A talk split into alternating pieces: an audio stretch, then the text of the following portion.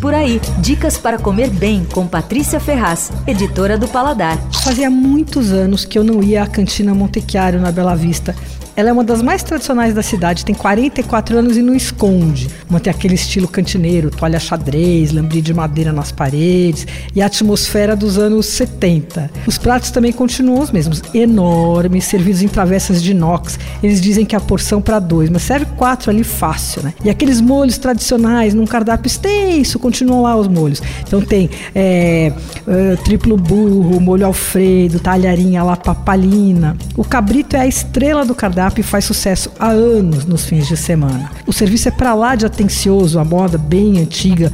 Os garçons estão lá há 30 anos, 20 e tantos tal. E eles fazem os pratos na mesa, eles servem os pratos na mesa, né? Manejando duas colheres. É divertido.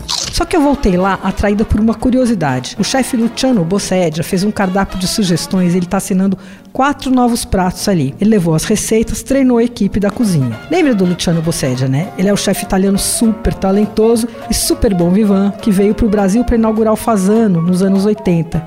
Ele está de volta a São Paulo depois de uma temporada de 5 ou 6 anos no Rio. Ele está de volta para comandar o verbena no restaurante do Hotel Transamérica. Mas ele aproveitou para fazer esse trabalho rápido na Monte Chiaro.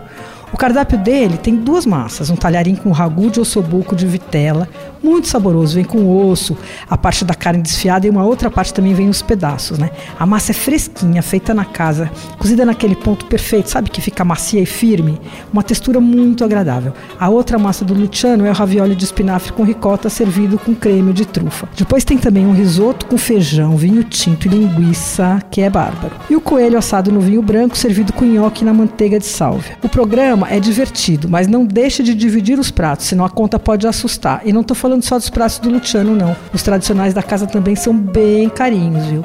A Cantina Montechiaro fica na rua Santo Antônio, 844, na Bela Vista. Você ouviu Por Aí. Dicas para comer bem com Patrícia Ferraz, editora do Paladar.